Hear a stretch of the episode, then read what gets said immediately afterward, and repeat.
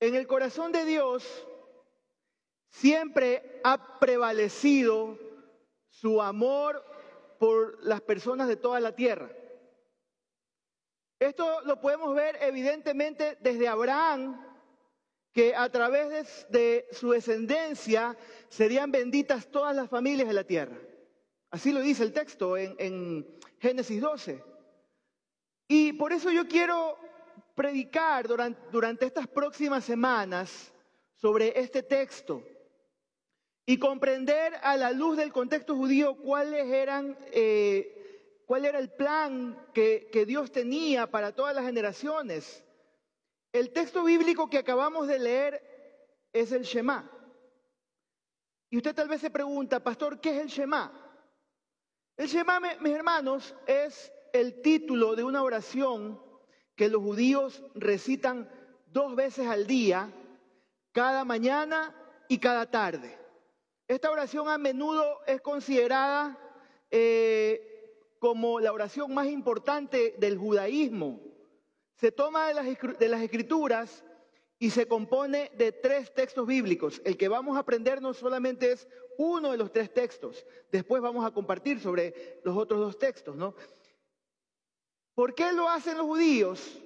Para expresar un compromiso de lealtad y mantener el pacto con Dios al amarlo completamente, obedecer sus caminos y enseñar a sus hijos lo mismo, hacer lo mismo. Eso es el Shema. De eso se trata el Shema, mis queridos hermanos. Ahora usted tal vez se pregunta, pastor, ¿qué tiene que ver el Shema conmigo? Eso es Antiguo Testamento, pastor, y es solamente para los hebreos o para los judíos. Y déjeme decirle que si pensamos de esa manera, estamos pensando de manera equivocada. Porque hermanos, Jesús hace referencia al Shema en Marcos 12, del 28 al 31, y lo voy a compartir con ustedes. Dice la palabra, uno de los maestros de la ley se acercó y los oyó discutiendo. Al ver lo bien que Jesús les había contestado, le preguntó, de todos los mandamientos, ¿cuál es el más importante? El más importante es, oye Israel, el Señor nuestro Dios es el único Señor, contestó Jesús. Ama al Señor tu Dios con todo tu corazón, con toda tu alma, con toda tu mente y con todas tus fuerzas. El segundo es, ama a tu prójimo como a ti mismo. No hay otro mandamiento más importante que este. Si Jesús afirmó y citó el Shema, quiere decir, mis queridos hermanos, que para él era muy importante, para él era necesario enseñarle al público, a la gente, a amar al Dios verdadero con cada aspecto de nosotros mismos. Nosotros los cristianos debemos familiarizarnos con esta importante oración judía, siempre, mis hermanos. ¿Sabe por qué? Porque por miles de años, cada mañana y tarde, el pueblo judío ha orado estas conocidas palabras para expresar su devoción a Dios. Yo quiero solamente centrarme en tres versículos del Shema. Quiero, quiero solamente centrarme y en estos tres versículos es donde vamos a centrar nuestra serie. Ya les voy a decir por qué. ¿no? ¿Qué dice estos tres versículos? 6 del 4 al 5 dice, escucha Israel, el Señor nuestro Dios es el único Señor. Ama al Señor tu Dios con todo tu corazón, con toda tu alma y con todas tus fuerzas. ¿Cuántas palabras claves tenemos ahí? Creo que las tenemos ahí con mayúscula, ¿no? ¿Cuántas palabras claves usted ve en ese texto bíblico? Yo veo seis palabras, mis hermanos. Escucha, Señor, ama, corazón, alma y fuerza. Estas seis palabras serán nuestros seis mensajes para las próximas seis semanas. ¿Cuáles son? Escucha, Señor, ama, corazón, alma, cuerpo y fuerza, ¿no? ¿O me equivoqué? Ya. Son seis. Las voy a decir, acá las tengo. Escucha, Señor, ama, corazón, alma y fuerza. ¿Está bien? Son las seis palabras que vamos a compartir durante las próximas semanas. ¿Cuál palabra nos tocaría esta mañana? ¿Cuál? No escucho. escucha. Dile que está a tu lado, escucha. Dile, escucha. Y justamente, mis hermanos, la palabra que vamos a tratar hoy es Shema. ¿Sabe qué significa esa palabra? No. ¿Qué significa Shema? ¿Qué significa Shema? Dígalo bien alto. ¿Qué significa Shema? Escucha. Escucha. Esta palabra se pronuncia Shema y de ahí es donde viene el nombre de la oración. Escucha. Hermanos, Shema es una palabra realmente común en la, Biblia. ¿no? Es una palabra común en la Biblia hebrea y la razón es obvia porque escuchar es una actividad universal. Es una actividad común y usualmente se conecta con el oído, ¿no? Por ejemplo, lo que dice en Proverbios 22, se dice, el oído que shema o el oído que escucha y el ojo que ve, ambos los ha hecho el Señor, ¿no? Eso parece bastante sencillo y dijéramos, ah, sí, tiene que ver solamente con escuchar. Pero si observamos otras formas en que los autores bíblicos utilizan la palabra Shema, verás que se usa como algo más que simplemente dejar que entren las ondas sonoras en nuestros oídos. Tiene que ver con mucho más allá que eso, ¿no? En hebreo, Shema también puede significar pon atención a o concentrarse en, ¿no? Por ejemplo, cuando Lea, ¿usted sabe quién es Lea? La esposa de Jacob. Cuando Lea Dios le concede tener su primer hijo, cuando tuvo un hijo, ella lo llama Simón o en hebreo Shimón, porque dice, Jehová ha Shema que soy aborrecida. Jehová ha escuchado que soy aborrecida. ¿no?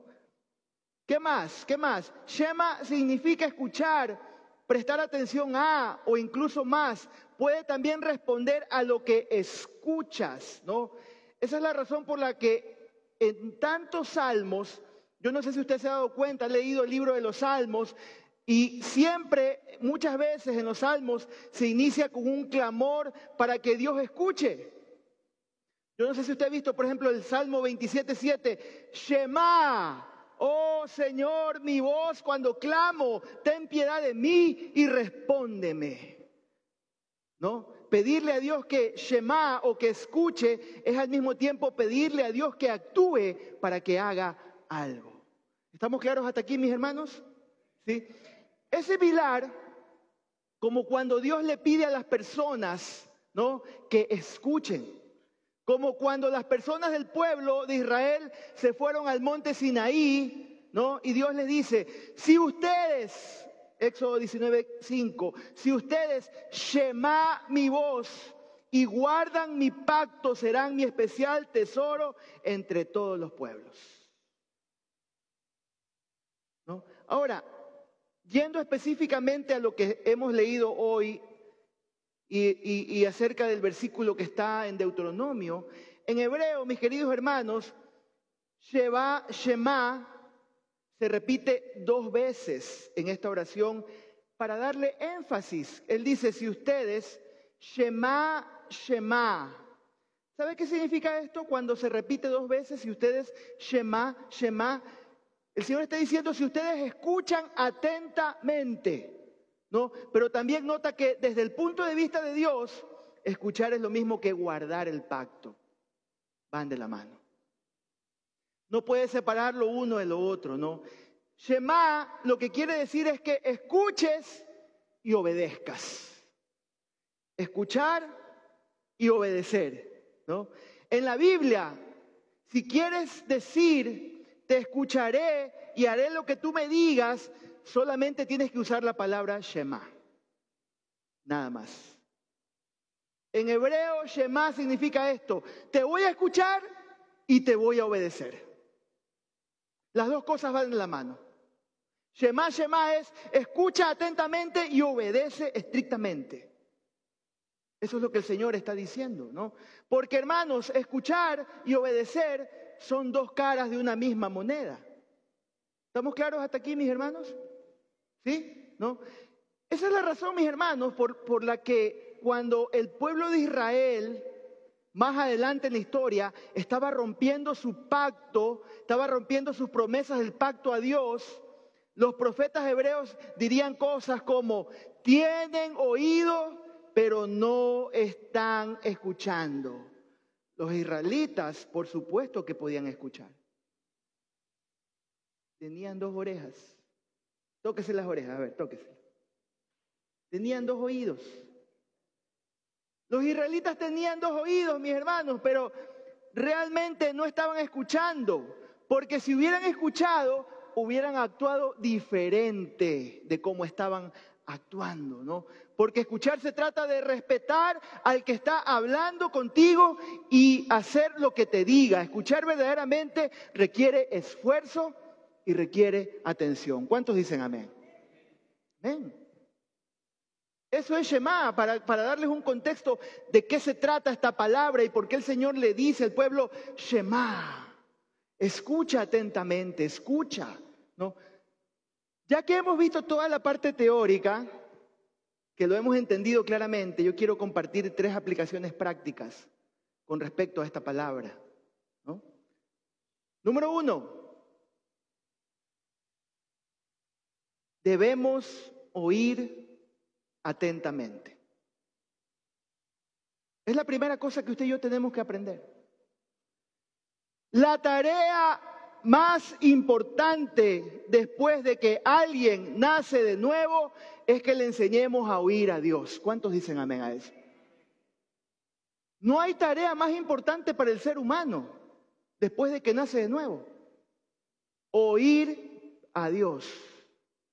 Escuchar atentamente.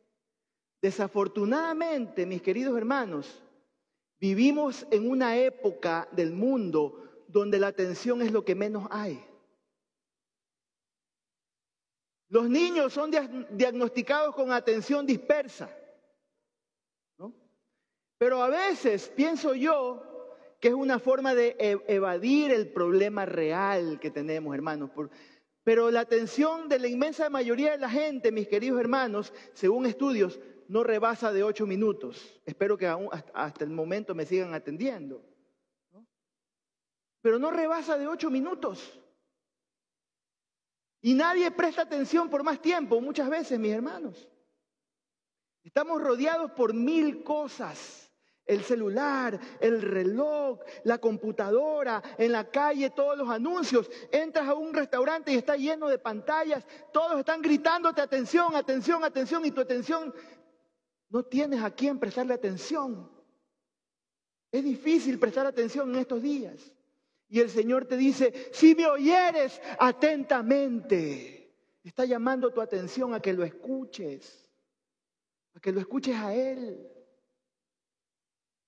Y prestar atención, mis queridos hermanos, se define como concentrarme en la persona o tarea que tengo por delante. Esto requiere esfuerzo intencional sostenido, no sucede por accidente. Es importante, mis hermanos, que usted y yo aprendamos a prestar atención. Yo, encontré algunos consejos importantes para saber lo que significa realmente prestar atención. Y estoy hablando en este momento de tus relaciones interpersonales, con tus amigos, con tus hijos, con tu familia. ¿Cómo tú y yo debemos prestar atención realmente, no? Hermanos, cuando tú y yo hablemos con alguien, Mira a la persona. Mira a la persona con la que estás conversando. Míralo a los ojos. No mires tu teléfono, no mires tus uñas, no mires la televisión. Mira a la persona.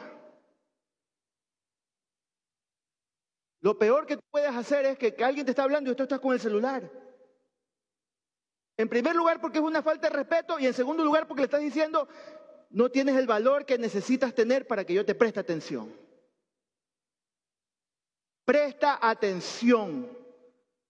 Número dos, hazle preguntas de lo que te está hablando, especialmente si no entiendes algo que desarrolle la idea e invita a lo que lo, lo hable mejor, lo exprese de mejor manera. Siéntate derecho o párate derecho y no estés cambiándote de posición y moviéndote. Decía mi mamá, parece que tienes gusanera. Perdón. Siéntate derecho o párate derecho cuando le estés hablando a la persona. Y finalmente, no te dejes distraer por los demás. Ahora, yo quiero darle la vuelta a esos consejos. Quiero hacer un te pido que apliques estos consejos a tu conversación con el Señor. ¿Qué te parece? Mira a la persona con la que estás hablando. Míralo al Señor. Enfoca todo tu corazón hacia Él y hazle las preguntas que tengas que hacerle. Porque las preguntas, mis hermanos, son clave, la clave de una conversación, de la inteligencia y de la educación. No hay preguntas tontas, dice el pastor Vázquez de Guayaquil. Tonto es el que no pregunta. Hazle las preguntas que tienes que hacerle al Señor. Cuando estés con el Señor, ponte derecho. Siéntate bien o párate bien o arrodíllate. Ya casi nadie se arrodilla. Ya casi nadie se arrodilla, mis hermanos, cuando tiene que orar. ¿no? Pero vieras cómo nos hace bien de vez en cuando arrodillarnos y hacer que tu cuerpo ore, no solamente mi boca, no solamente mi mente. Y el objetivo cuando tú estás con el Señor es llamar su atención. Eso es lo que queremos, llamar la atención de nuestro Señor, a su persona, no a mi persona. Y por último, cuando estés con el Señor, no te dejes distraer por los demás. Hay una historia que me gusta de un evangelista llamado Charles Finney. Se cuenta que este hombre, Charles Finney, vivió entre 1700 y 1800, vivió como 103 años este hombre. Se cuenta que era líder de alabanza, era el líder de alabanza, creo que tocaba el piano, pero aún no era salvo. Imagínense. No estoy tirando ninguna, ninguna sátira a la, alabanza ni nada, ¿no? es una broma. Eh, no tiene nada que ver, no tiene nada que ver. Yo sé que aquí todos son hijos de Dios, ya han nacido de nuevo todos, ¿no? Pero donde quiero llegar, mis hermanos, es que este, este hombre, que fue un gran evangelista, fue el, el, el precursor del segundo gran avivamiento en los Estados Unidos. Pero este hombre no era salvo, no participaba de las oraciones, pero él se dio cuenta que Dios lo estaba persiguiendo. Él escribe en una de sus memorias, dice, me fui al bosque y a donde quería encontrar a Dios, me metí en el bosque, ¿no? Dice, quería buscar a Dios en el bosque o morir en el intento. Estaba desesperado este hombre. Estaba queriendo realmente encontrarse con el Señor, ¿no? Dice que cuando él estaba ahí arrodillado orando, de un momento a otro se movían las ramas y él se paraba de una. Así. Después otra vez se arrodillaba, estaba orando y, escuchaba algún animalillo o algo ahí en el campo y otra vez se paraba. Se distraía cada rato y se dio cuenta de algo importante. Se dio cuenta de lo horrible del pecado que a él le importaba más que alguien lo viera hablando con Dios y eso fue lo que lo convirtió. Porque estaba más preocupado de que alguien pasara y lo hubiera arrodillado ahí. Y eso fue lo que conmovió su corazón, porque, porque le estaba prestando más atención a la gente, al ruido de las personas, y no le estaba prestando atención a su Dios. No era pecado de robo, no era pecado de adulterio o violencia. El que no podía darle el suficiente tiempo y la importancia a Dios es lo que tocó su corazón, mis hermanos. Entonces, primer lugar, mis hermanos, debemos oír atentamente, como lo acabo de decir. Número dos, algo importante para nuestras vidas, mis queridos hermanos, es que tú le das el valor a aquello a que le prestas atención. Lo vuelvo a repetir. Tú le das el valor a aquello a que le prestas atención.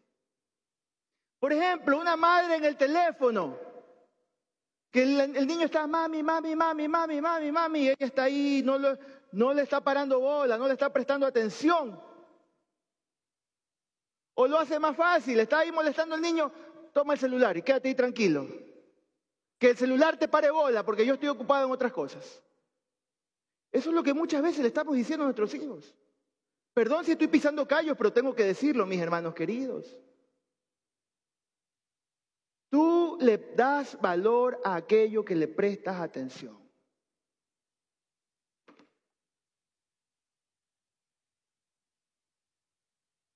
Cuando tú haces eso, tú le estás diciendo a la persona, tú no vales lo suficiente para que yo te preste atención. Tú le das valor a lo que le prestas atención.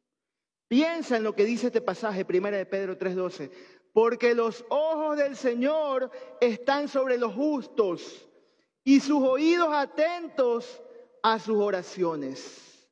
Dios nos valora a nosotros cuando oramos. Toda su atención está en nuestra oración.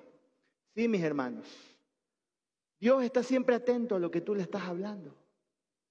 Tus oídos, según lo que dice aquí la palabra, están atentos a tu oración, a tus palabras. Y esto es interesante, mis hermanos, ¿por qué? Porque la mayoría de los cristianos que yo conozco siempre están así, Señor, ¿por qué no escuchas mi oración? Señor, ¿por qué no me oyes? Están ahí peleando y, peleando para que Dios los escuche, pero Dios sí los escucha. Dios sí te escucha. Dios te está escuchando.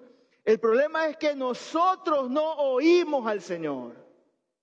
Ese es el gran problema, mis hermanos. Estamos ahí, Señor, respóndeme, Señor, ayúdame, sácame de este apuro. ¿Dónde está, Señor? Pero ese no es el problema, mis hermanos, porque los oídos del Señor están atentos a tus oraciones. Él te está escuchando.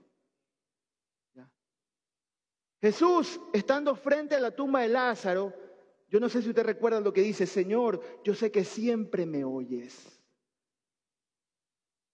Yo sé que siempre me oyes. Por eso es que Jesús nunca anduvo con esos dramas. Dios, ¿dónde estás? Dios, escúchame. Porque sabía que Dios lo valoraba a él y Dios te valora a ti porque está atento a tus oraciones. Y por lo tanto, Dios lo estaba escuchando atentamente y Él también te escucha a ti atentamente. Por eso, pero el problema, hermanos, es que nosotros, nosotros somos los que no oímos a Dios. No lo escuchamos o, pensamos que no nos está escuchando. ¿Saben lo que hacía el Señor, mis hermanos? El Señor Jesús dedicaba días, dedicaba sus madrugadas, sus noches a un solo objetivo, oír al Padre. La clave de su vida no estaba en que Dios lo escuche a Él, porque él estaba definido, él estaba y sabía que Dios lo estaba escuchando en su limitación de hombre, como 100% varón. Pero dedicó mucho tiempo, dedicó esfuerzo, dedicó madrugadas, porque tenía que oír al Señor. Yo te pregunto en esta mañana, mi hermano, mi hermana, ¿estás, estás buscando que Dios te oiga? Estás peleando con Dios que Dios te oiga, estás buscando que Dios te responda, ¿no? Estás diciéndole, Señor, no te olvides de mí. Pero Él está en la misma lucha contigo. Debemos aprender a oír al Señor, escuchar atentamente sus palabras. Tú debes escoger a qué o a quién le das tu atención y cuándo le das tu atención. Hace unos, hace unos tres años atrás, tres años y medio atrás, yo estaba pasando por una crisis muy grave, muy dura, difícil. Muy difícil. Y estaba buscando con quién conversar. Estaba buscando con quién compartir lo que me estaba pasando. No es fácil en una posición pastoral muchas veces hablar con cualquier persona y con el respeto que todos se merecen, pero muchas veces uno puede ser incomprendido por alguna situación. Y llamé al superintendente de las asambleas de Dios, en ese momento el pastor Jimmy Salazar. Y le dije, pastor, yo necesito tener una conversación con usted. Yo estoy acá en Manta, ¿qué hago? Él, él en su cargo tiene que estar pendiente de alrededor de 600 pastores. Imagínense. Y tiene que viajar mucho. Y tiene que a veces atender situaciones graves de peso, de iglesias, de problemas, resolver cosas, estar visitando, visitando iglesias, hablar con cada pastor, con cada presbítero. Bueno, ¿sabes lo que me dice él? Yo voy a Manta. Yo te voy a visitar. Yo voy a tomarme mi tiempo para ir.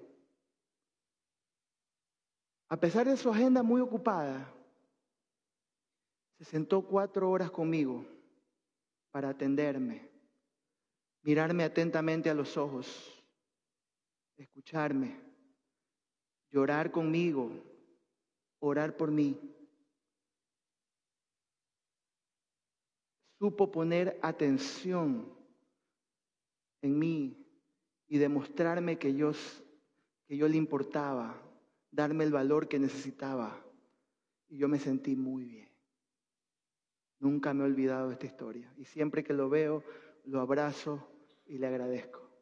No me canso de agradecerle. Porque fue clave en mi vida. Hermanos queridos, este mensaje tiene dos vías. En primer lugar, aprender a darle el valor que se merece tu Dios para escucharlo atentamente. Pero también aprender a darle el valor que se merecen las personas que están a tu lado. Escucharlos atentamente. Mayormente a tus hijos, a tu familia, a tu esposo, a tu esposa. Escúchalos atentamente. Dales el valor que se merecen. Aprende a escuchar. Hermano querido, tú escoges a quién le entregas tu atención. ¿No? Si tú oras fervientemente a Dios porque tienes un gran problema, ¿a qué le estás poniendo atención? ¿Al problema o al Señor? Solo tú lo sabes. O cuando estás preocupado porque tus hijos están jugando cerca de una ventana o un cristal costoso o un adorno, ¿no? Y empiezas, ah, cuidado, y empiezas a gritar, ¿no? ¿Estás preocupado más por el cristal costoso, que no lo rompan, o por los niños que no se accidenten? Porque la cabeza se, lo llevas, le, le coges punto y sana, pero el cristal cuesta. Solo usted lo sabe. Solo usted lo sabe. Entonces, haciendo una retroalimentación para los que escucharon atentamente, debemos oír atentamente. Número dos, tú le das valor a aquello a, lo que le prestas atención. Y número tres, número tres, oír y obedecer define tu bendición. ¿Cuántos dicen amén a eso? Ah? Voy a leer parte del otro texto del, del Shema. Deuteronomio 28, 1 y 2, mire lo que dice. Si realmente escuchas al Señor tu Dios y cumples fielmente todos estos mandamientos que hoy te ordeno, el Señor tu Dios te pondrá por encima de todas las naciones de la tierra. Si obedeces al Señor tu Dios, Todas estas bendiciones vendrán sobre ti y te acompañarán siempre. ¿Sabes lo que dice otra versión? Todas estas bendiciones te perseguirán. Tú no estás atrás de las bendiciones, la bendición te persigue. te persigue, te persigue si tú escuchas y obedeces Shema atentamente a la bendición de Dios, a las palabras del Señor.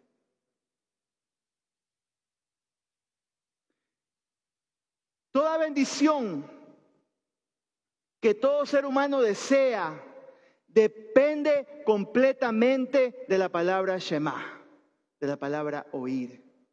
Jesús lo dijo de la siguiente manera, escuchen, Marcos 4:24, pongan mucha atención, añadió, con la medida con que midan a otros, se les medirá a ustedes y aún se les añadirá, más se les añadirá, ¿no? Hermano, es que todo viene por el oír. La fe, ¿por dónde viene? Por el oír. El Evangelio, ¿por dónde viene? Por el oír, por el escuchar. Hermanos, todo viene por el oír. El Evangelio entra a nosotros a través de la comunicación, de la semilla del oír, ¿no? Y mire, me gusta, lo, lo, acabamos de leer, Marcos 4, 24 y 25, pero me gusta como lo dice la traducción lenguaje actual. Mire, dice, luego agregó, presten atención a lo que oyen. Cuanto más atentamente escuchen, tanto más entendimiento les será dado y se les, hará y se les dará aún más. Versículo 25, aquí está la clave. A los que escuchan mis enseñanzas se les dará más entendimiento, pero a los que no escuchan se les quitará aún lo poco que entienden. Por eso es que es importante que escuchemos y que escuchemos atentamente y que lo pongamos por práctica, que obedezcamos, amados. Oír, oír, oír atentamente, prestando mucha atención. Cuando tú oyes, cuando tú obedeces, el bien, la misericordia te siguen todos los días de tu vida, mi hermano, mi hermana. Cuando tú oyes, obedeces, el Señor te va a añadir bendiciones, vas a caminar con Él. Si le prestas atención al Señor, tu entendimiento se va a expandir, ¿no? La sabiduría va a crecer. Si tú obedeces al Señor su palabra y si lo pones en primer lugar y le sirves, verás cumplidas todas las peticiones de tu corazón. Todas. No habrá ninguna petición que falte en tu vida. El Señor te va a bendecir. ¿no? Podrás disfrutar del fruto de la obediencia tú y tu descendencia, toda tu familia. Aprende a obedecer al Señor. Aprende a obedecer al Señor, aprende a escucharlo atentamente. Que Shema sea clave en tu vida. Que Shema sea lo más importante en tu caminar cristiano, mi querido hermano. Quiero terminar con lo que dice Juan 15, 7. Me encanta lo que el Señor dice. Y ojalá que usted y yo lo pongamos en práctica en nuestra vida y que se lo aprenda de memoria y lo viva, mi hermano. Juan 15, 7 dice, si ustedes permanecen en mí y mis palabras en ustedes, pueden pedir lo que quieran y les será concedido. Amén.